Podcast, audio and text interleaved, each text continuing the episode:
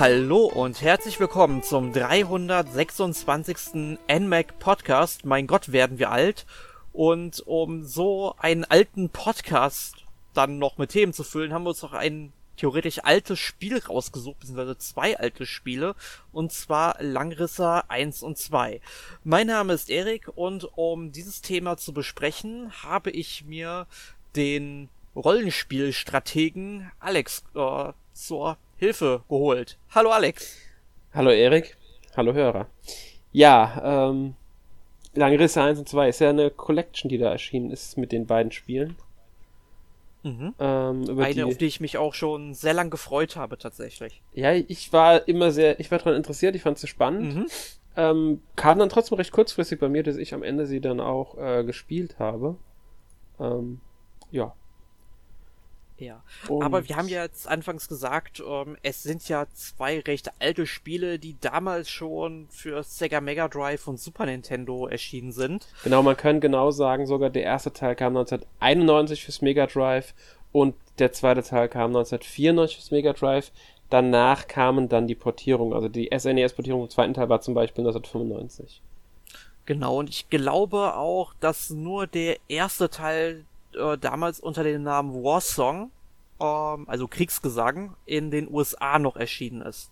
Ah, das kann sehr gut sein. Es war auf jeden Fall ein Teil, ja. der noch als Warsong erschienen ist. Das war, der, müsst, war definitiv der erste Teil.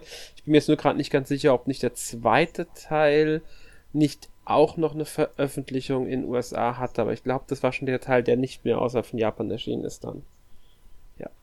Ja. Das ist, glaube ich, wirklich nur der erste gewesen. Der zweite Teil hat nochmal eine Neuauflage allerdings damals bekommen. Das war die Super Nintendo-Version. Da hieß es dann nicht mehr Langrisser 2, sondern der Langrisser.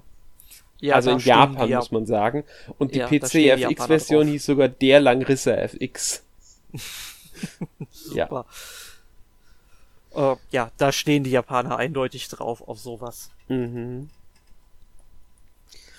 Ja, ja, vielleicht sollte man auch mal kurz erläutern, was überhaupt die ähm, Langrisser-Reihe ist. Ich meine, es gibt ja sich so viele, die sie kennen. Ich glaube, es gibt mittlerweile einige Spiele der Reihe. Ähm, Hauptteile waren fünf Spiele, wenn ich mich jetzt nicht komplett täusche, plus der Mobile-Ableger, der wohl auch in diese Hauptreihe reingezählt wird, warum ja. auch immer, ich habe keine Ahnung. Der kam ja 2018 auch erst, der Mobile-Ableger. Ja, man muss halt auch mal sagen, dass ähm, der erste Teil der Langrisserei, der kam ja 1991 raus. Genau. Und die ganzen anderen Teile, die erschienen dann alle, also ich sag mal so, zwischen dem ersten und zweiten Teil, da gab es drei Jahre Abstand, mhm. dann bis zum dritten Teil nochmal zwei Jahre und dann erschien quasi im Jahrestakt, also oh, bis 1999 noch Langrisser 4, Langrisser 5, The End of Legend und Langrisser Millennium.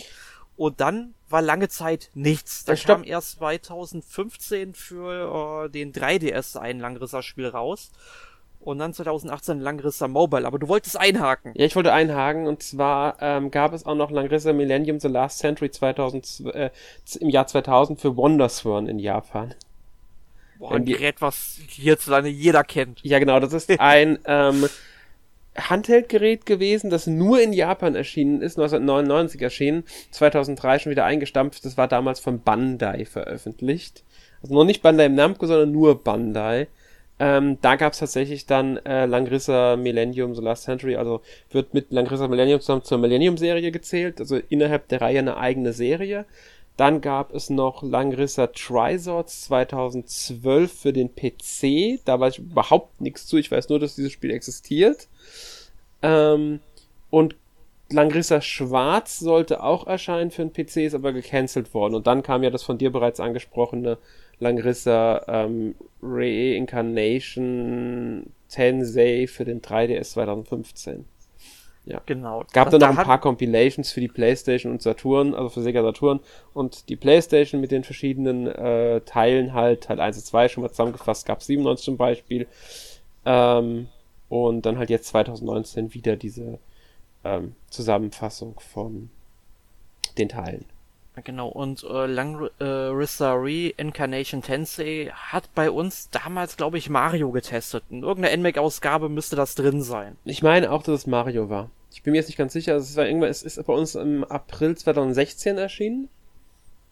Also irgendwann dem Dreh wird dann auch der Test bei uns ähm, äh, gewesen sein.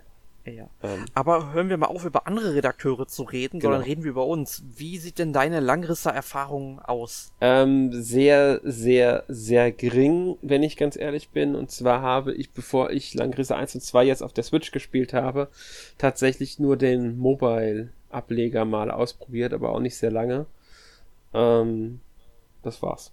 Mehr hatte ich mit Langrisser vor jetzt nicht am Hut. Ich wusste, weiß, was eine Reihe das ist. Ich, ich kenne die namentlich. Ich weiß, was es ist, aber gespielt habe ich halt, wie gesagt, bisher davon nicht wirklich was. Aber das liegt auch wohl daran, dass ich glaube, außer jetzt Langrissa Reincarnation Tensei kein einziges Spiel bei uns im Deutschland erschienen ist, wenn ich mich hier komplett täusche. Ich weiß nicht, ob eine Compilation oder eine Neuauflage damals auch vielleicht bei uns erschienen ist. Da bin ich mir jetzt gar nicht so sicher. Aber die mhm. ähm, Ursprungsveröffentlichungen müssten alle außer der erste Teil Japan exklusiv damals gewesen sein. Mm, ja, also das fand ich auch sehr schade. Ich, ich hätte mir ja sehr gewünscht, dass auf dem Sega Mega Drive Mini auch noch äh, Warsong drauf gewesen wäre. Mhm. Das hätte man wirklich gut machen können. Aber ähm, war es dann leider nicht. Und meine Erfahrung sieht dann eben mit Langrisse 1 und 2 dann ähm, ja noch kürzer aus als bei dir tatsächlich. Mhm. Ja, es ist halt da, ist halt eine Reihe, weil muss, bei der man wirklich sagen muss, ähm, dass äh, sie in Japan halt festgehangen hat immer.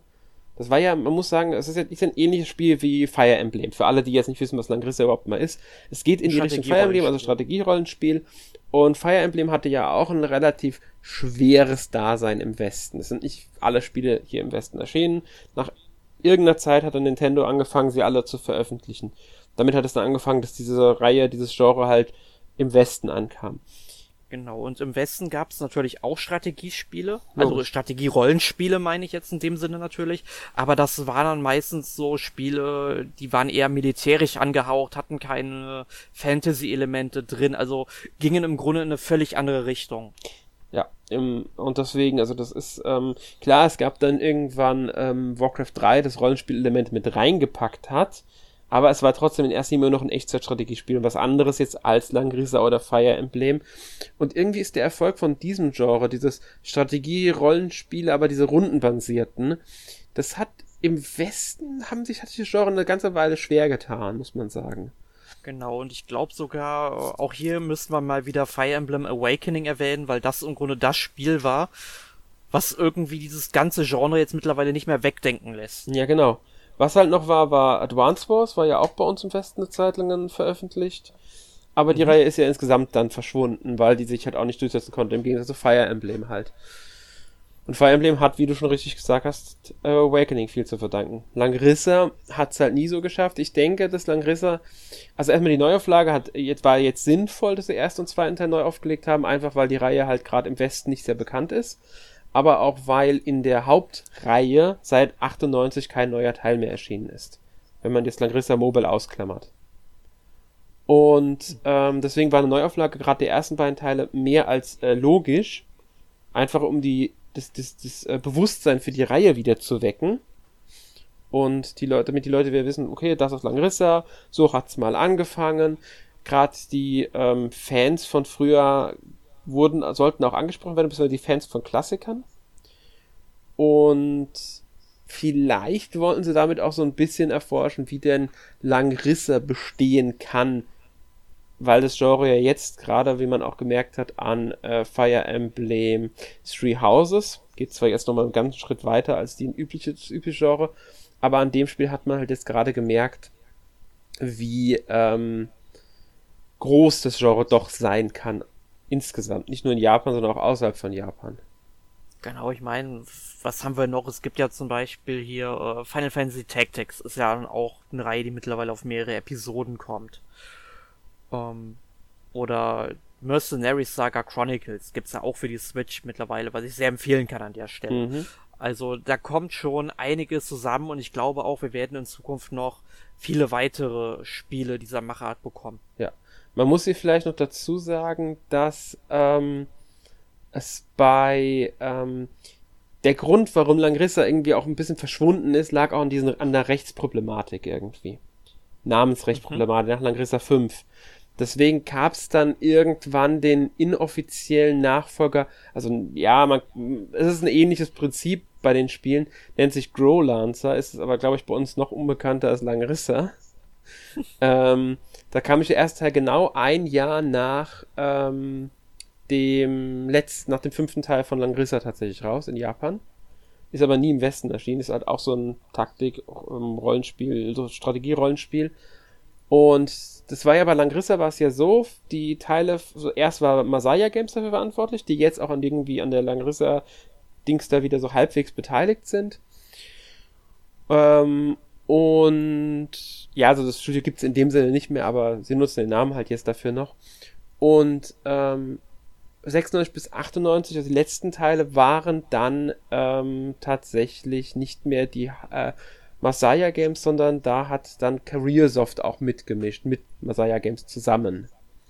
Mhm. Und ähm, da gab es dann aber irgendwie halt Probleme, nachdem dann irgendwie eine äh, Trennung, also irgendwie hat sich dann ähm, nicht getrennt oder so von, von Masaya, die äh, Careersoft, dadurch hat Careersoft dann Growlancer irgendwie entwickelt und ähm, ja, halt eine eigene, eine eigene Marke damit irgendwie so aufgezogen. Ich weiß jetzt gerade gar nicht, ich glaube, der Komponist der ähm, ähm, Langrissa-Reihe hat dann auch bei Growlancer mitgearbeitet. Publisher war damals dann äh, Atlus, die wohl auch der Inhaber dieser Marke sind. Und das, ähm, bei Langrissa gibt's ja dieses, dieses Art-Design der Charaktere, dieses ganz bekannte, was, was wahrscheinlich fast jeder kennt, das klassische meine ich jetzt. Das ist ja von äh, Satoshi Urushihara oder wie der ausgesprochen wird. Und mhm. der hat auch bei allen Teilen der ähm, Growlancer-Reihe quasi das Art-Design übernommen, das Charakterdesign und so weiter. Ja, der ist nicht tot zu kriegen, der Mann. Nee. Und das ist das, was viele Fans halt jetzt bei äh, der Neuauflage von äh, Langrissa kritisiert haben, so ein bisschen, dass man nicht ihn dafür geholt hat. Weil auch 2011, das war der letzte Teil von Langrissa, 2011, äh, von Growlancer, Growlancer meine ich, äh, auch da hat er noch mitgewirkt und hat im Grunde dieses klassische Design, was ja eigentlich heutzutage als veraltet gilt, weil das so dieses typische End 80er, Anfang 90er Design bei den Charakteren ist Gerade beim Gesicht, so Frisuren und so. Was so ein bisschen die Richtung Record of Lotus War geht. Zum Beispiel, oder auch, ähm, unserer ähm, Hörer das was sagt. Ja, Record of Lotus War, was war noch, was hast du noch gesagt gehabt jetzt? Nee, nee, nur Record okay. of Lotus War. Ähm, wie heißt Escaflown zum Beispiel, geht ja auch in die Richtung. Mhm. Oder was ganz stark auch das Ganze mitgeprägt hat, ist der Manga äh, RG Veda. Der dieses Design von Clamp hat das Design mitgeprägt, damals in den 80ern. Ähm, und ja, es gibt halt die Kritik an dem neuen Langrisser jetzt, an der Neuauflage, weil es gibt ja neue Designs auch und die alten sind halt mit drin, aber man kann, hat halt auch diese neuen, dass sie da nicht ihn geholt haben, weil er hat das wohl damals bei Growlancer hinbekommen, ähm, dieses Design von damals beizubehalten und dem Spiel trotzdem einen relativ, einen etwas moderneren Anstrich zu verpassen. Ja. Das ist halt diese Langrisser-Geschichte, da steckt wesentlich mehr drin, als man denkt vielleicht.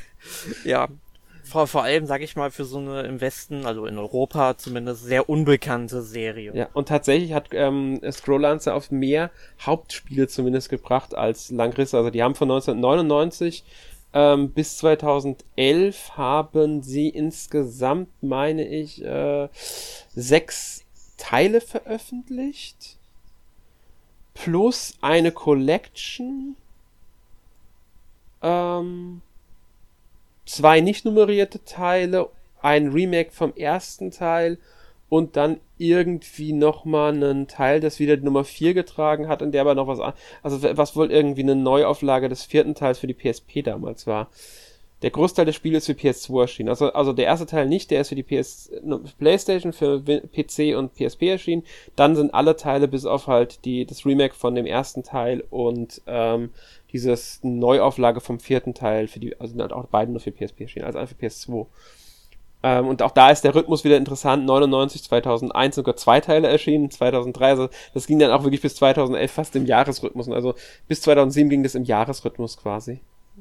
Wo man dann ja. aber auch sehen kann mit den PlayStation-Konsolen, wo dann in den 2000er Jahren und Ende der 90er dann auch schon ähm, ja diese ganze Entwicklung der Rollenspiele hinging, dass man genau. hauptsächlich diese ganzen japanischen Rollenspiele nur noch auf äh, den PlayStation-Konsolen hatte und die ähm, ja, wenigen Rollenspiele, die es auf Nintendo-Konsolen gab, dann meistens an wenigen Händen abgezählt werden können. Ja, und sie haben sich, wenn dann, auf den DS und 3DS konzentriert, diese Spiele. Die Wii hatte noch ein paar solche Spiele, die Wii U noch weniger. Ähm, und der GameCube war da auch nicht sonderlich stark aufgestellt bei. Es waren dann eher der DS und der 3DS, die, die da mhm. sogar dann wieder relativ stark wurden. Man merkt es ja daran, dass dann so Spiele wie ähm, jetzt das Langrissa Reincarnation für ein 3DS entwickelt wurde nur für den 3DS und es auch einige andere Spiele gab, die halt sich dann auf den 3DS konzentriert haben, beziehungsweise auf den DS. Und jetzt mittlerweile haben wir ja die Situation, dass die Switch sehr, sehr beliebt ist mhm. und dass das ganze Genre auf der Switch, also das komplette Rollenspielgenre auf der Switch quasi einen neuen Frühling erlebt auf den Nintendo-Konsolen. Ja. Ähm, und das ist halt ganz interessant, denn Langrissa erschien ja jetzt auch für die Switch und da reden wir jetzt heute auch drüber. Und ich würde mal sagen, an der Stelle können wir mal so ein bisschen auf die Story des Spiels eingehen, worum es denn eigentlich in Langrissa geht. Also es ist ja, wie gesagt, ein Strategierollenspiel mit Fantasy-Genre. Und im ersten Teil schlüpfen wir dann zum Beispiel in die Haut des Prinzen und Thronfolgers Ledin, der während eines Angriffs auf seine Heimat äh, Baldea fliehen muss und er kehrt dann eben später mit neuen Verbündeten zurück, um sein Königreich zurückzuerobern. Genau. Und im zweiten Teil übernehmen wir dann die Rolle von Elvin, der sich dann gegen ein ganzes Imperium auflehnen muss. Also man merkt daran schon, das sind jetzt, sag ich mal, keine außergewöhnlichen Handlungsmuster, die sind sehr bekannt, aber dazu muss man, um ehrlich zu sein, aber auch sagen, diese ganzen Handlungsmuster wiederholen sich seit Herr der Ringe schon. Also ja. ähm, das, das ist eben jetzt auch nicht unbedingt negativ gemeint. Man kommt nee. halt dadurch sehr viel schneller auch äh, rein, wenn man schon viele Rollenspiele oder Strategierollenspiele gespielt hat. Und ja, im Verlauf des Abenteuers lernt man dann eben auch weitere Charaktere mit ihren eigenen Schicksalen dann eben auch kennen, die sich dann eben anschließen und dann als Kommandanten der eigenen Armee beitragen. Und das ist ein ja, warte, ganz kurz, ich möchte mal was einwerfen. Ich möchte kurz auf die Story mhm. einwerfen dürfen. Ja. Und zwar, ähm, was wir auch nicht vergessen dürfen dabei ist, diese Geschichten wurden schon 91 und 92 oder 93 geschrieben oder 94 war es beim zweiten. Also sind auch schon noch relativ alt. Ich meine, wegen klassisch mhm. und so mhm. haben wir gesagt, sie haben halt an der Geschichte für die Neuauflage auch nichts geändert. Heutzutage ist ja schon trotz dessen, dass vielleicht Grundkonzepte da sind, sind die Geschichten komplexer als jetzt vielleicht äh, damals. Trotzdem wurde jetzt nicht unbedingt was verändert. Außerdem sehr wichtig bei den beiden Spielen, das kann man auch immer, im, wenn man auf der Karten im Kartenmenü ist, sich einsehen, ist dieser Story Tree. Da kann man sich die Story sozusagen ansehen, wie die Story sich aufbaut. Und wenn man den mal anguckt, den Story Tree, sieht man sofort, dass beide Teile, also beide Spiele, ähm, nicht nur einen Durchgang, also eine Linie haben, sondern dass sich Abzweigungen ergeben, weil nach besti in bestimmten Missionen, nach bestimmten Missionen kann man Entscheidungen treffen und diese Entscheidungen bestimmen darüber, wie die Geschichte weitergeht und dann folgt man einer anderen Route tatsächlich. Ich glaube, mhm. der erste Teil alleine hat schon ähm, die Routen A bis G, ich bin mir nicht mehr ganz sicher. Sie haben auf alle deutlich mehr, ähm, also wirklich mehr äh, Abweichungen. Der zweite hat noch mehr Abweichungen und das führt auch zu unterschiedlichen Endungen. Es kann auch da, also Enden des Spiels. Es kann mhm. sogar dazu führen, dass eine Route, du zweigst von der Hauptroute A ab zu einer weiteren Route und kannst dann wiederum zu weit zwei, wieder zwei Routen abweichen durch Entscheidungen. Und ähm, das trägt halt auch dazu bei. Und es trägt auch noch dazu bei, ähm, wenn die Charaktere, also die, die, die Kommandanten, es wird ja im, wenn man sich Charaktermenü anguckt, steht da dabei, wie viele Gegner die bereits besiegt haben. Mhm. Dieser Zähler hat Einfluss darauf, wie deren persönlicher Prolog aus, also Ende aussieht. Das heißt, wenn die eine bestimmte Anzahl Gegner getötet haben, ich glaube 100 ist das die Marke, ich bin mir nicht ganz sicher, hat es wieder Einfluss darauf, wie sich, wie deren Ende sich minimal verändert. Also wie sich das Ende durch sie wiederum verändert, minimal, wenn sie halt besonders erfolgreich waren. Das ist halt auch so ein interessanter Fakt dabei. Und man kann in der Story halt jederzeit diesen Storytree zurückspringen mhm. an eine mhm. andere Stelle, also an eine vorherige Stelle. Um, Was ein sehr cooles Feature ist. Ja, um zum Beispiel jetzt einen Storyteil nochmals wieder zu erleben oder vielleicht auch nur um äh, ein bisschen zu leveln. Man muss dabei aber immer im Hinterkopf behalten, dass ähm, man, wenn man einmal zurückgesprungen ist, die Reise in die Zukunft nicht mehr möglich ist. Das heißt, man verliert den Fort, man verliert nicht den Fortschritt, Level, Charakterlevel, ähm, Gold, Ausrüstung bleibt alles erhalten, den Story-Fortschritt verliert man. Aber man muss also, wenn man jetzt sagen wir von Mission 7 zu Mission 5 zurückspielt, muss man Mission 5, 6 wieder schaffen, um wieder Mission 7 spielen zu können. Man kann nicht sagen, ich springe wieder zu Mission 7. Ist Geschmackssache, ob einem das gefällt oder nicht. Ich finde es in Ordnung, ich hätte es anders lieber, weil ich halt hin und her springen möchten, würde, wollen, können, um einfach ein bisschen leveln zu können, ohne direkt jede Mission wieder spielen zu müssen. Ähm, Oder sagen wir mal zumindest einfach noch ähm, halt ähm, optionale Kampfschauplätze, wo man dann einfach zum Beispiel in den Wald geht und bekämpft dann irgendwie so zehn Schleimmonster oder so. Ja, gibt's halt nicht bei dem Spiel, muss man dazu sagen. Das ist leider nicht, äh, sowas ist nicht drin. Finde ich jetzt auch nicht, wie gesagt, schlimm. Ähm, man kann schon gut auch leveln, wenn man sich halt ein bisschen, wenn man ein bisschen aufpasst, dass jeder Charakter auch mal ein bisschen Gegner besiegt und so weiter.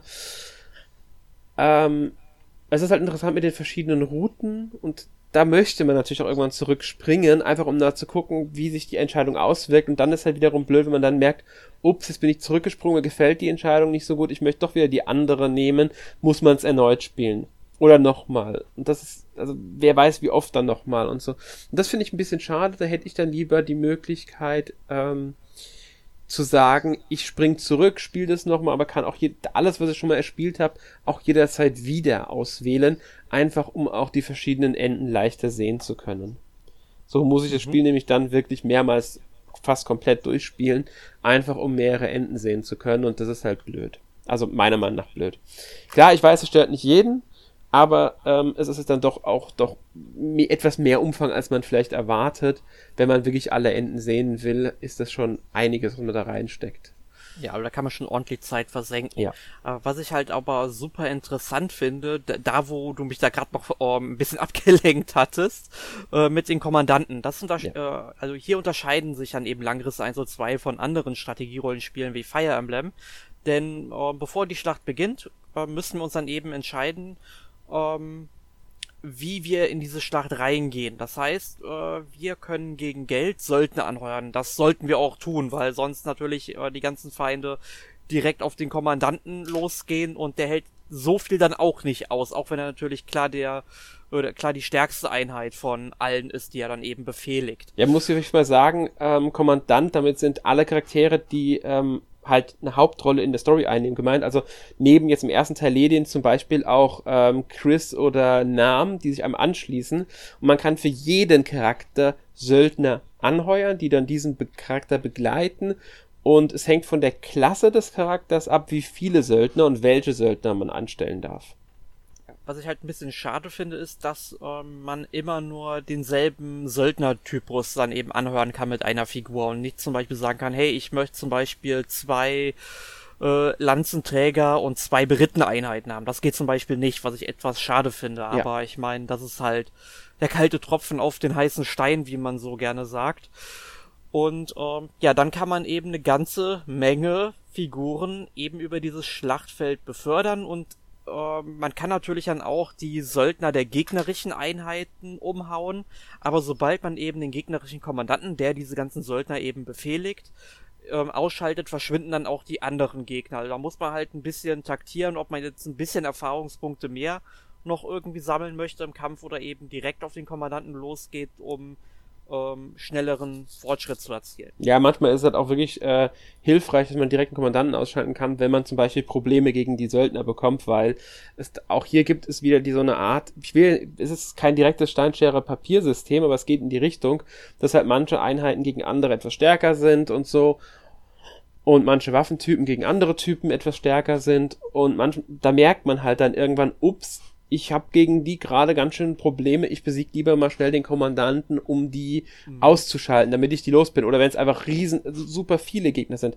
Wenn man einfach eine, eine absolut äh, Übermacht an Gegnern vor ihm hat, ähm, dann merkt, oh, ich schalte lieber jetzt mal zwei, bei zwei Einheiten den Kommandanten aus, um dann äh, schnell ein paar weniger Gegner zu haben, um mich dann im Rest stellen zu können, mit vielleicht ein bisschen mehr Hintergedanken. Ich level jetzt oder so.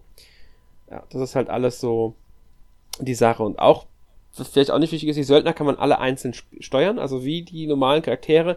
Jeder der Fire Emblem-Spieler weiß, wie das geht. Man nimmt die Figur, ähm, wählt dann aus, wo die hinlaufen soll, je nachdem, wie halt das Bewegungsfeld gerade ist, darf vielleicht noch angreifen und ähm, ja, das war's dann. Ähm, man muss es aber nicht, man kann auch nur den Kommandanten bewegen und dann halt einen Befehl erteilen. Ähm, standardmäßig ist der Befehl, wenn man sagt, hier, mach den Befehl, für den Befehl aus, dass er einem folgt. Man kann aber den Befehl auch umstellen, zum Beispiel angreifen oder was weiß ich was machen. Und die versuchen ja, halt dann in Position wieder sich in die Standardposition um den äh, Kommandanten rumzubewegen, wenn man ihnen das so befiehlt zum Beispiel. Genau, da sollte man nämlich auch darauf achten, wenn man zum Beispiel das Schlachtfeld ein bisschen untersuchen möchte, weil hier und da glitzert auch mal was, da findet man dann Items oder Geld, was dann auch ganz praktisch ist. Ähm, dann sollte man natürlich gucken, okay, hier den einen Söldner kann ich da hinschicken und dass man den dann auf jeden Fall befehligt, wenn man automatisch eingestellt hat, dass der einem folgen soll, damit der natürlich nicht zurückläuft. Genau. Das ist äh, besser zumindest. Was halt auch, ähm, also wenn man die Runde beendet, ohne dass man eine Figur bewegt hat, also gerade, also einen Söldner bewegt hat, dann führt er diesen automatischen Befehl aus. Man kann aber auch, wenn man seinen Kommandanten bewegt hat, auswählen, dass die den automatischen Befehl jetzt schon ausführen sollen, dann führt er den auch schon aus, bevor die gesamte Runde vorbei ist. Geht auch. Also das Spiel gibt einem in der Hinsicht mit den Söldnern schon ein paar Möglichkeiten, die es, sag ich mal, komfortabler machen. Wenn man alles einzeln steuert, kann das halt dann schon, sag ich mal, recht ähm, viel werden. Mhm. Ja. Um es mal so auszudrücken. Also das kann genau, schon etwas das, anstrengender sprengt, werden. Das sprengt dann auch oh, dann teilweise auch den Rahmen der größten Fire Emblem Schlachten. Ja, das auf alle Fälle, weil man halt viel mehr. Man muss nur überlegen, man hat jetzt keine Ahnung ähm, vier Kommandanten und jeder Kommandant hat nochmal vier äh, Untergebene. Das kann man sich ja dann ausrechnen. Das ist, das ist einfach etwas, äh, ja, das nimmt Überhand. Wenn man dann noch fünf Kommandanten hat, was es auch gibt, und vielleicht sogar einen, der dann fünf oder sechs Söldner hat, dann geht es schnell in die 25, 30 und äh, Einheiten, die man bewegen muss. Und das wird dann schon etwas arg langatmig manchmal. Besonders dann, wenn dann auch noch die Gegner auf der Karte etwas weiter entfernt sind und man durch Wasser getrennt ist. Vielleicht, alle Einheiten können über Wasser gehen, muss man dazu sagen. Sie brauchen nur halt manchmal, also Fußeinheiten brauchen es länger. Und ähm, und fliegende dann, Einheiten werden natürlich nicht davon betroffen. Genau, Flugeinheiten werden nicht betroffen. Es gibt auch Einheiten, die auf Wasser sogar sich besser bewegen als an Land. Und ähm, dann kann es wirklich dann auch mal drei, vier Runden dauern, bis man überhaupt mal auf den Gegner trifft. Und das ist halt dann schon ein bisschen, wenn man dann 25 Einheiten bewegen muss, das kann das schon ein bisschen, sage ich mal, nervig werden. Ist aber wirklich die Kleinigkeit, sollte man vielleicht dazu sagen. Also es ist jetzt nichts, was in jeder Mission passiert oder äh, sonst irgendwie. Das sind, das sind Minimalpunkte, die jetzt hier äh, in der Hinsicht angeführt werden. Weil ansonsten funktioniert das halt wirklich gut und ich finde gerade das Söldner-System sehr, sehr interessant. Das verleiht dem Spiel einfach nochmal so eine eigene Art. Definitiv. Ja. Ähm, was mir halt so ein bisschen fehlt, ist eine Komfortfunktion, dass ich zum Beispiel mehrere Einheiten auswählen kann und dann wie zum Beispiel dann in den jüngeren Fire Emblem Episoden schaue, okay, das ist jetzt die Angriffsreichweite von den vier, fünf Figuren, damit ich die entsprechend befehligen kann. Das gibt es zum Beispiel nicht und das fehlt mir irgendwo. Mhm. Ähm, aber ich sag mal, da kann man mit leben. Es macht das Ganze halt noch ein klein bisschen umständlicher, aber ähm, ja. es fehlt mir halt. Stimme ich dir zu. Das, äh, sowas wäre eine, wäre eine schöne Funktion einfach, die nochmal so ein bisschen mehr Komfort reinbringen würde allgemein muss man sagen, man merkt dem Spiel spielerisch, also rein beim Gameplay zum Teil halt schon an, dass es aus den 90ern kommt. Ja, das und fehlen... da bringst du mich auch direkt schon ja? zum nächsten Punkt mit den 90ern. Man kann ja auch äh, den Grafikstil umstellen. Genau. Ja. Genau, also man, man hat ja eher so einen, leicht aufpolierten Look und äh, in, sag ich mal, in der Norm normalen Version. Man kann dann aber auch den Grafikfilter, äh, sag ich mal, zurücksetzen, dass man dann eben, äh, ja, überwiegend so 16-Bit-Grafiken dann eben auf dem ähm, Bildschirm sehen kann, was ziemlich ähm, ansprechend ist. Allerdings muss ich sagen, nicht unbedingt bei den Figuren. Ja. Wie gefallen dir die Charaktermodelle in dem Spiel eigentlich? Also meinst du jetzt die Charaktermodelle in Dialogen oder die Charaktermodelle auf der Karte? Weil da gibt es ja einen Unterschied, finde ich. Äh, genau, also ich rede dann wirklich schon von den äh, Charaktermodellen auf der Karte, insbesondere in ähm, also auf dem Kampfbildschirm. Ähm, ja, auf dem Kampfbildschirm sind sie etwas arg, wie soll man es ausdrücken, ähm, verniedlicht. Ich weiß nicht, wie ich es bezeichnen soll. Es, es ist ein ähm, es, überkadiedelter Chibi-Look. Ja, genau. Es ist ein sehr, sehr, sehr. Also er, er passt nicht so ganz zur Stimmung des Spiels, sage ich mal, dieser Look. Mhm. Ähm, weil, ich weiß auch nicht, ich, ich habe ich hab überlegt immer wieder, an welches Spiel mich das erinnert, weil an irgendein Spiel erinnert mich das. Ähm, ein bisschen so, vielleicht auch ein Playmobil-Männchen fast schon. ja. Es ist einfach so. Ähm, und das finde ich ein bisschen schade. Also man muss sich vorstellen, es ist ähnlich wie bei ähm, Fire Emblem halt so ein Kampfbildschirm, bei dem zwei dann gegenüberstehen. Im Gegensatz zu Fire Emblem stehen allerdings nicht zwei Einheiten gegenüber, sondern immer zwei Armeen. Ja, auch wenn es nur der Kommandant ist, dann ist der Kommandant nur halt eine Einheit und dann sind noch, was weiß ich, zehn Soldaten mit dabei auf dem Feld. Und ähm, das ist bei dem Spiel halt der, einfach das Besondere auch wieder. Ähm, jede Einheit auf der Karte entspricht auch mehreren und nicht nur einer einzigen Person. Auch bei den Söldnern ist das der Fall. Was ich wiederum sehr schön finde. Ich bin ich jetzt nicht der größte Fan. Äh, was? Ich glaube sogar die Anzahl der Soldaten, die damit rumstehen, entspricht dann auch ungefähr der Lebensenergie, äh, ja, die sie, der Einheit sie, noch verbleibt. Genau, also wenn man, äh, es fallen auf alle Fälle Soldaten weg. Es sind jetzt nicht genauso wie man Lebenspunkte hat, das ist ja ein bisschen arg viel, aber mhm. ähm, es fallen tatsächlich Einheiten weg. Ich glaube, wenn man ähm, volle, äh, ich glaube, bei 120 Lebenspunkten, was ja so ein Wert ist, den, den der äh, bei Level 1, glaube ich, bei Ledin vorkam oder so, ähm, sind es, glaube ich, irgendwie zehn Soldaten, die ihn begleiten. Ich bin mir jetzt nicht 100% sicher, ob es zehn sind. Und ähm, desto niedriger die H äh, HP halt sind, äh, die Lebenspunkte, desto ähm, weniger Soldaten stehen auch auf dem Feld, wenn ich es richtig im Kopf habe. Ja man muss auch dazu sagen, es zählen halt, wenn die kämpfen, zählen ja auch diese üblichen Faktoren mit rein. Attacke, der Verteidigung, Terrain, sind so die Hauptsachen, die mit reinzählen. Dann natürlich noch, ist man im Vorteil gegenüber Gegner oder nicht. Dann gibt's vielleicht noch Punkte oder Abzüge und sowas. Ähm, ja. Aber zum Look nochmal. Ich habe mich dran gewöhnt an diesen Look in den Kämpfen, besonders weil ich die Kämpfe meistens ignoriere. Die sind eh langatmig. Ich kann, man kann, glaube, man kann die Kampfanimation aber auch deaktivieren sogar tatsächlich. Bin mir nicht mehr ganz sicher, aber ich glaube schon, dass es geht. Ähm, die auf der Karte selbst finde ich jetzt nicht ganz so schlimm, bin ich ehrlich. Die finde ich mhm. okay, also die sind normal, quasi. Ja, kann man so sagen. Sind, sind zwar auch so ein bisschen äh, etwas verniedlichter, aber finde ich jetzt vollkommen in Ordnung.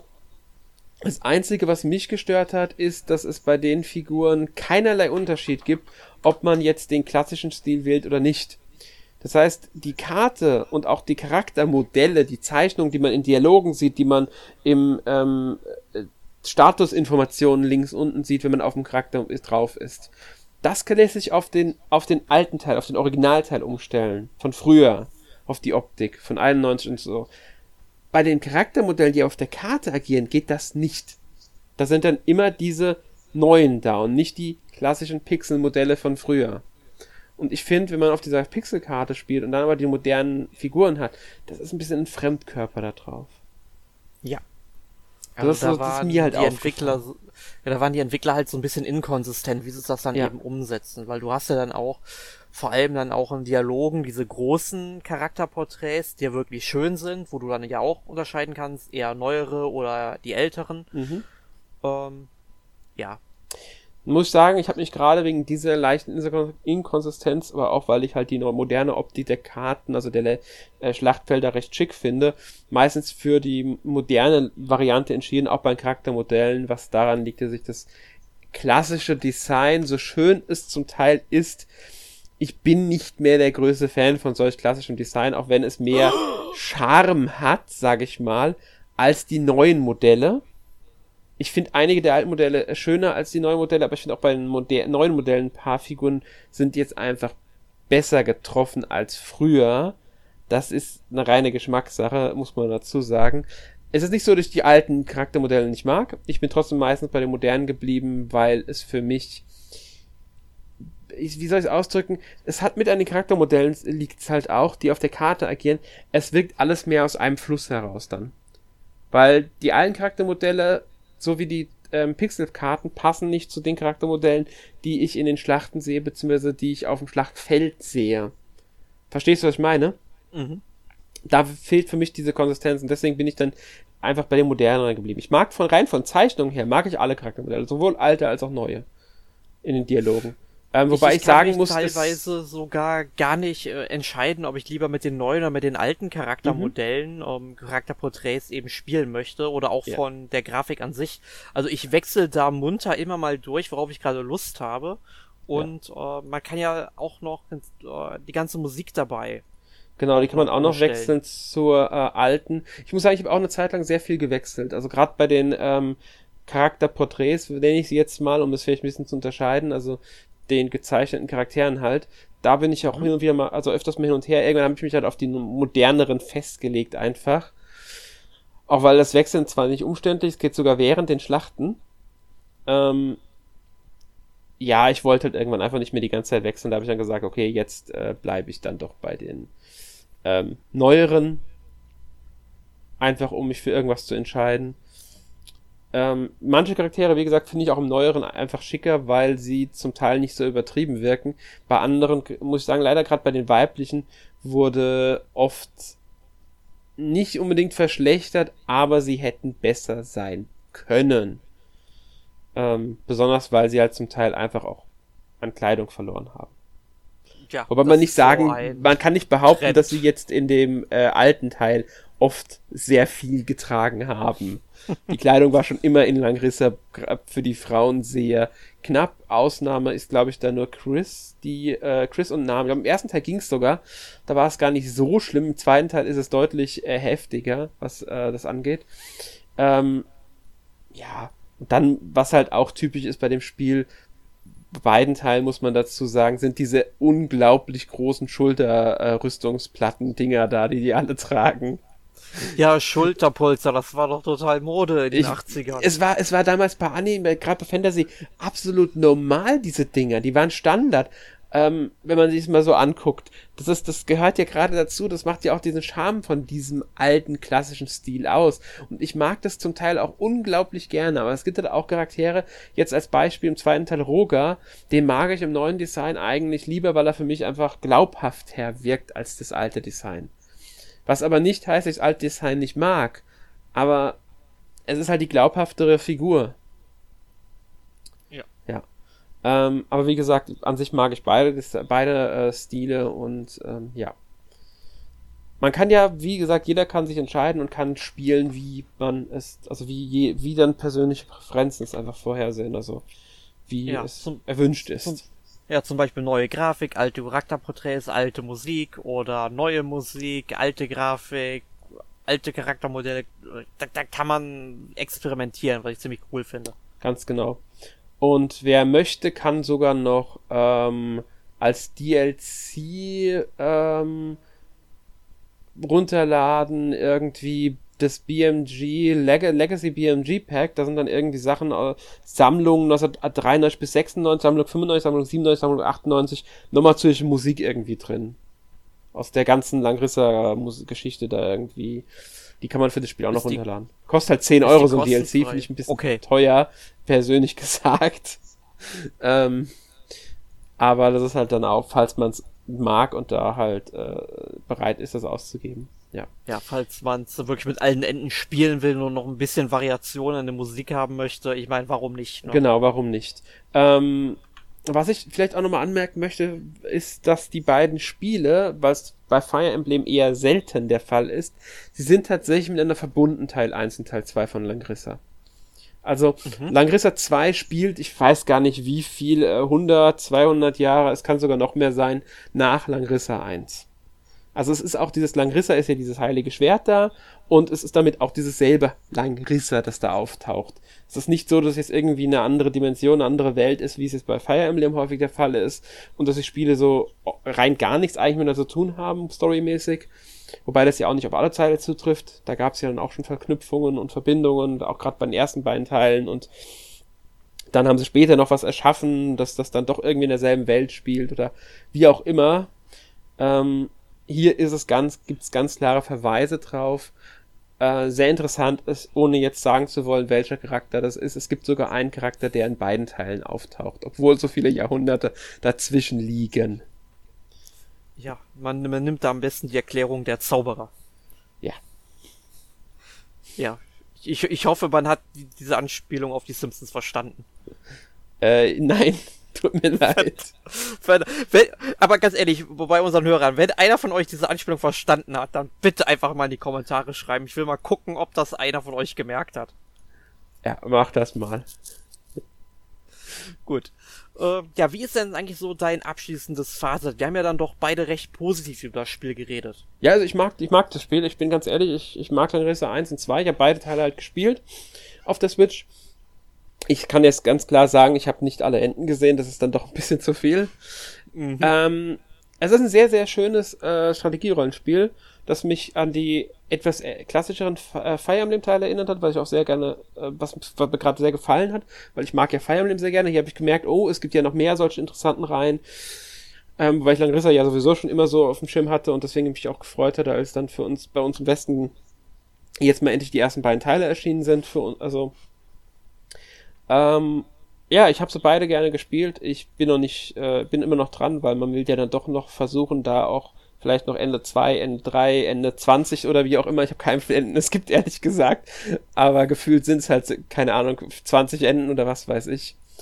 Ähm, frei zu spielen, ein bisschen mit Charakteren zu leveln, äh, denen auch verschiedene Klassen zu geben, weil man kann ja Klassenwechsel betreiben, man kann entweder eine komplette gerade Reihe nehmen, man kann aber auch irgendwann alle Klassen für einen Charakter freischalten. Bringt einem jetzt so gesehen nicht viel man kann einfach nur dann jederzeit zwischen den Klassen wechseln.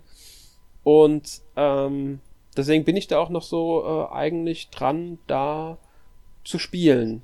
Und ich werde es auch weiterhin hin und wieder rauskramen und wieder spielen.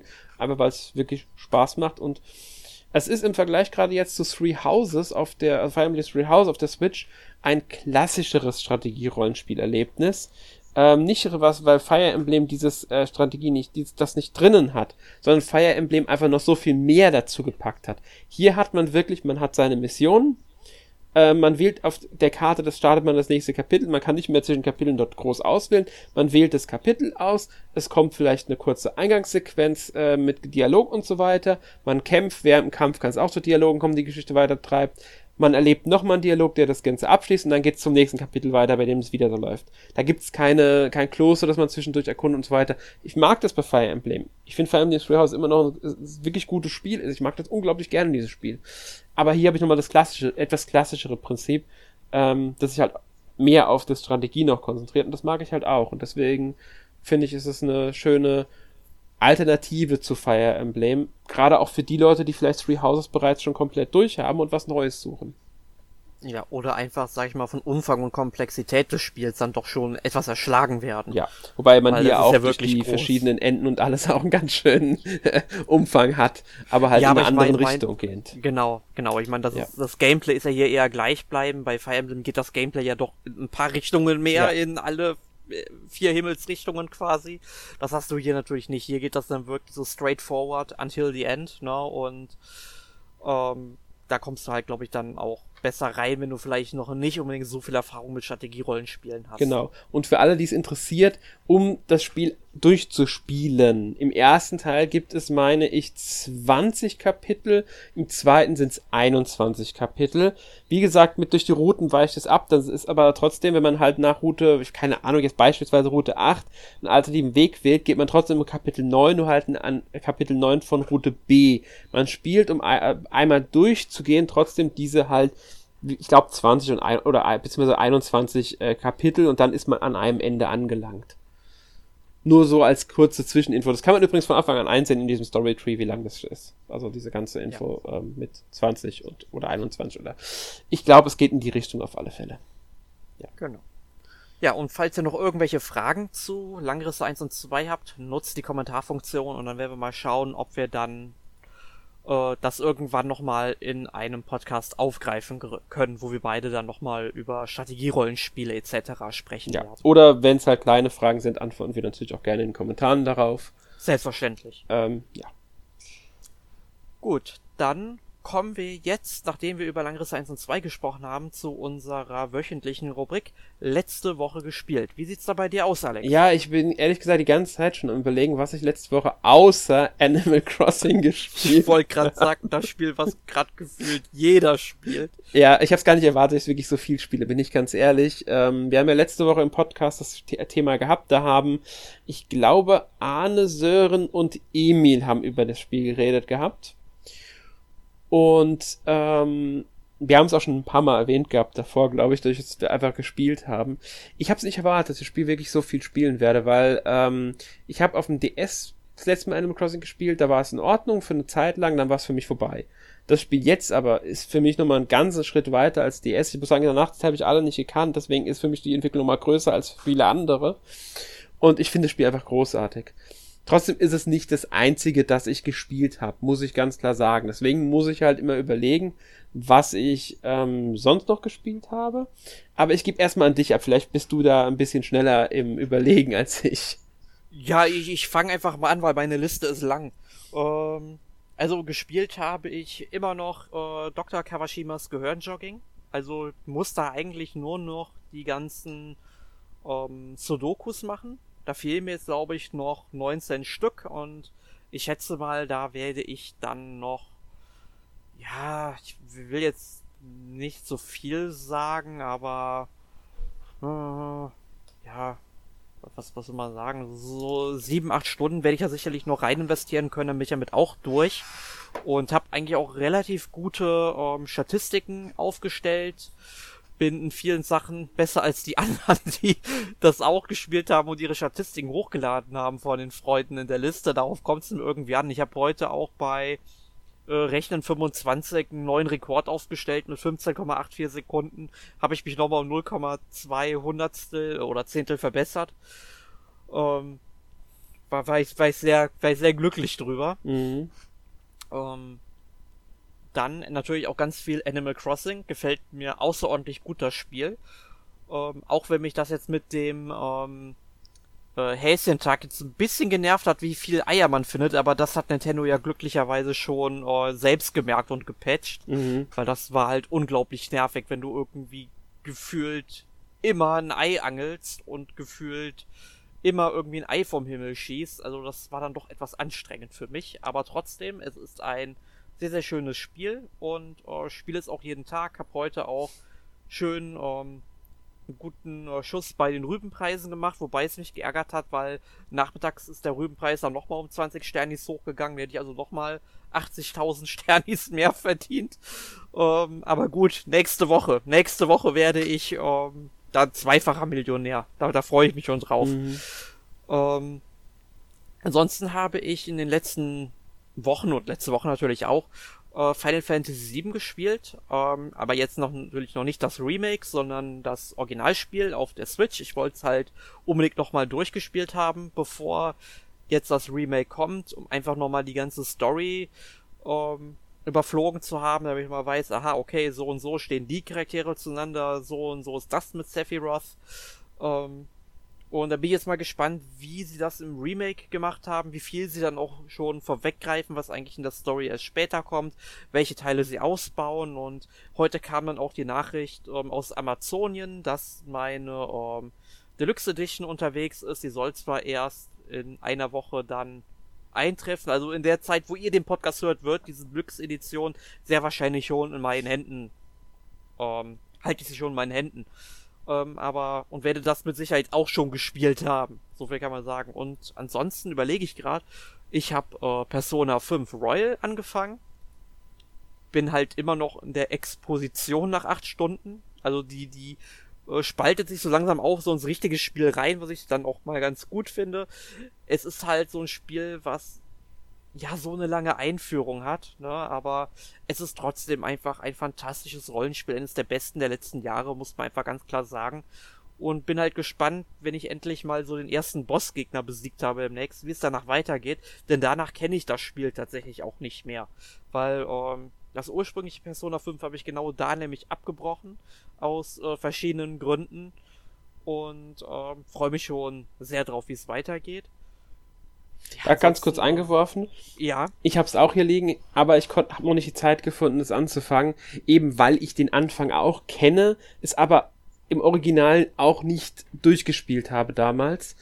Ähm, und deswegen habe ich mich auch sehr über die Royal Edition jetzt gefreut und habe die dann auch gekauft. Aber ich habe die Woche die, einfach nicht die Zeit gefunden, es zu spielen.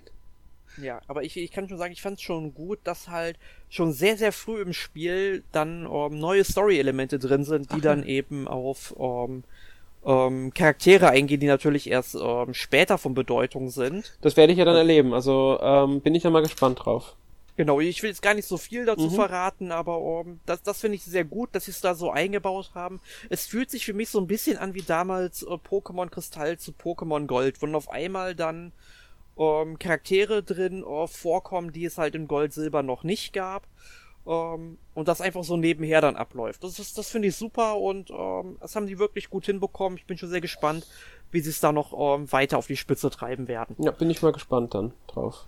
Ja, äh, ansonsten habe ich noch ähm, Boot Hill Bounties gespielt, was ein sehr, sehr schönes kleines äh, Spiel ist, was ist, ähm, ich überleg mal gerade, doch, das müsste zum Zeitpunkt des ähm, Podcasts, wenn der online geht, auch schon ähm, im eShop vorhanden sein. Es ist halt so ein 16-Bit-Rollenspiel mit Western-Setting und das ähnelt optisch und auch vom Humor her so ein bisschen Earthbound und ähm, es gefällt mir wirklich sehr gut und kann das auch jedem empfehlen, was ich toll finde. Man kann dieses Spiel in den Kämpfen zu viert spielen. Also wenn ihr irgendwie ein paar Freunde, ähm, sag ich mal, parat habt, dann könnt ihr einfach mal so ein bis drei Freunde eben einfach mal schnell aufs Sofa locken, den jeweils einen Controller oder halt einen Joy-Con in die Hand drücken und dann könnt ihr halt die rundenbasierten Kämpfe eben zu viert spielen, weil die dann teilweise doch sehr hektisch werden können. Aber keine Sorge, man kann die Pau äh, man kann die Kämpfe auch jederzeit pausieren. Man kann es also auch wirklich wunderbar alleine spielen. Aber man kann es eben auch sehr viel flüssiger zu viert spielen, was super ist. Und man findet dann auch so Anspielungen auf Western-Filme da drin, also Italo-Western vor allem. Und natürlich die typischen Western-Klischees, die werden da ähm, durch den Kakao gezogen und dargestellt, finde ich klasse. Da wird es dann demnächst dann auch, wenn er nicht schon online ist, einen Test auf unserer Website geben. Ähm, da könnt ihr euch noch ein bisschen mehr mit diesem Spiel auseinandersetzen. Genau, und äh, weil du es erwähnt hast, das Spiel erscheint äh, am 14., das heißt genau einen Tag, bevor der Podcast hier äh, auf der Seite erscheint. Also, ähm, ja, ihr äh, hört, äh, ihr, wenn ihr den Podcast hört, ist das Spiel bereits im E-Shop erhältlich. Ja, was ich übrigens nicht wusste, ähm, ich wusste, ich habe mir nämlich vor irgendeiner Zeit mal ähm, ein Spiel, das Boot Hill so und so hieß, auf Steam gekauft. Mhm.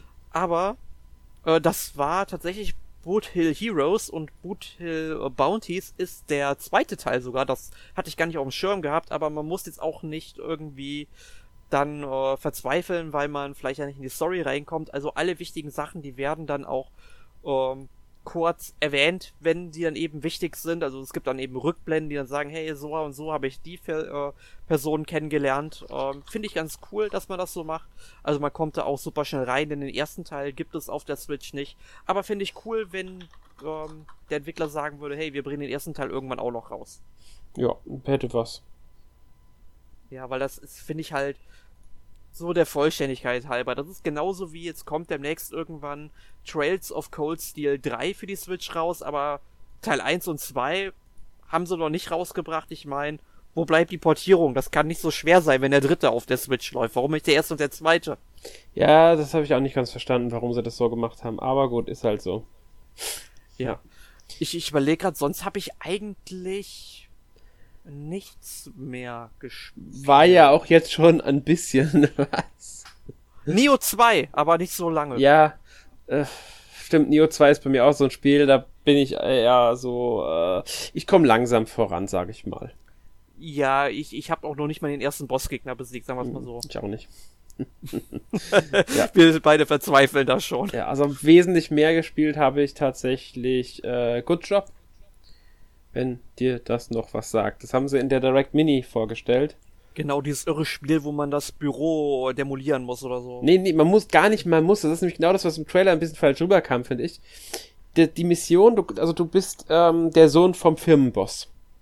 Mhm. Und du fängst quasi neu in der Firma dann an. Und zwar ganz unten. Du gehst dann, du kannst wirklich in der Firma also eher frei rumlaufen, im Aufzug halt die verschiedenen Stockwerke anfahren. Allerdings musst du dir halt erstmal den po verdienen, dass du weiter hoch darfst. Am Anfang fährst du halt, holst dir halt am Empfang deinen Ausweis ab, dann fährst du ein Stockwerk hoch und dann hast du vier Level. Drei kannst du direkt erstellen. Wenn du die drei geschafft hast, darfst du das nächste. Also es ist immer, man muss sagen, jedes Stockwerk hat vier Abteilungen und jede Abteilung ist quasi ein Level. Ziel ist es, in jeder Abteilung eine Mission zu erfüllen. Jetzt beispielsweise das mit dem Projektor. Du gehst dann, das ist glaube ich im ersten Stockwerk sogar direkt, du gehst da rein. Ähm, wenn du reinkommst, sieht man direkt, dass ähm, eine, also dass dieser Projektor kaputt geht, dass der beschädigt wird und die brauchen einen neuen Projektor, um das for fortsetzen zu können, die Präsentation. Also ist es jetzt deine Aufgabe, bring diesen anderen Projektor dort hin. Dafür gibt's verschiedene Wege. Ziel ist es eigentlich, möglich, erstmal möglichst schnell zu sein. Das ist der wichtigste Wert, der bewertet wird, nachdem auch dann du dein, deine Levelbewertung bekommst. Der, die Werte 2 und 3, die auch in die Wertung reinzählen, aber nicht ganz so viel. Also man könnte sagen, die Zeit nimmt vom Gefühl, muss ich jetzt sagen, her, die Hälfte der Wertung ein. Die anderen beiden teilen sich dann jeweils die andere Hälfte, also jeweils ein Viertel nimmt quasi in der Wertung. Mhm. Und zwar der Wert an Schaden, den du anrichtest und wie viele Gegenstände du kaputt gemacht hast. Wirfst du jetzt beispielsweise eine Blumenvase runter, ist es ein Gegenstand, der gewertet wird. Der ist aber nicht so teuer. Wirfst du aber ein teures Gemälde runter, ist auch nur ein Gegenstand. Das heißt, der Wert für die Menge an zerstörten Gegenständen bleibt relativ gut, weil nur ein Gegenstand, aber da du jetzt einen Wert von 10.000 vielleicht Schaden angerichtet hast, ist es schlimmer als bei einer Blumenvase, die vielleicht 10 Dollar kostet. Ja, natürlich. Und das wird alles Welten zwischen. Ja, logisch. Und das wird halt alles bewertet am Ende, wie schlimm ist der Schaden, den du angerichtet hast. Die Steuerung ist bewusst ein klein wenig schwammiger. Ähm, und du musst halt quasi diese Aufgaben in diesen verschiedenen Abteilungen lösen, um dann die Endabteilung pro Stockwerk halt zu bekommen, diese vierte. Und dann, wenn du die hast, dann kriegst du im Grunde nochmal eine Beförderung, dass du dann ins Stockwerk darüber darfst. Insgesamt gibt es, glaube ich, acht Stockwerke. Dieses neunte ist dann, glaube ich, schon das Bossstockwerk. Und das Erdgeschoss ist halt der Empfang. Beim Empfang gibt es auch eine Tür, die verschlossen ist, die man erst betreten darf, wenn man einen bestimmten Posten erreicht hat. Also wird man auch da nochmal hin zurück müssen. Und die Missionen sind eigentlich, also die Level sind eigentlich recht kurzweilig und äh, abwechslungsreich sogar. Mal geht's darum, halt diesen Projektor auszutauschen. In einem anderen Level muss man alle Blumen zum Blühen bringen, indem man sie gießt. Ähm, oder halt diese, äh, die bestimmten farbigen, also dann ähm, grün und lila farbene Kisten, die müssen in den jeweiligen entsprechend markierten Bereich gebracht werden. Ja. Und ähm, ja, das war's quasi macht eigentlich Spaß, ein nettes Puzzlespiel. Mehr ja, gibt's aber, ich, mehr gibt's dazu eigentlich gar nicht zu erzählen und den Test lest ihr sowieso demnächst auf der Seite, um es mal so ja, zu sagen. Du, du, hast mich auf jeden Fall neugierig auf das Spiel gemacht. Ja. Ich werde es mir auf jeden Fall mal im Hinterkopf behalten. Vielleicht gönn ich es mir dann tatsächlich irgendwann mal. Klingt auf jeden Fall super lustig und interessant. Ja. Ja, und dann habe ich noch gespielt, aber dazu will ich gar nicht viel erzählen. Doom Eternal. Und ja, das hat auch einen bestimmten Grund. Genau, warum erzähle ich da jetzt gar nicht mehr so viel zu? Das kannst du ja jetzt verraten, Erik. Ja, das äh, kann ich sehr, sehr gerne verraten, denn in der nächsten Woche geht es um das Doom-Franchise. Wir dürfen sagen, Doom, Doom, Doom. Genau, wir Und werden über die Doom-Spiele reden.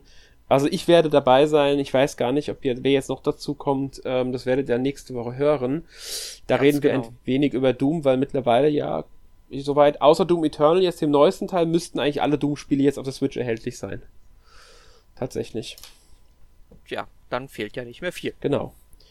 Gut, ich denke, für heute sind wir dann auch ähm, fertig. Ich hoffe, euch heute der äh, Podcast gefallen. Wenn ihr natürlich irgendwelche Fragen zu Doom habt, dann nutzt bitte auch die Kommentarfunktion auf unserer Internetseite oder auf Facebook.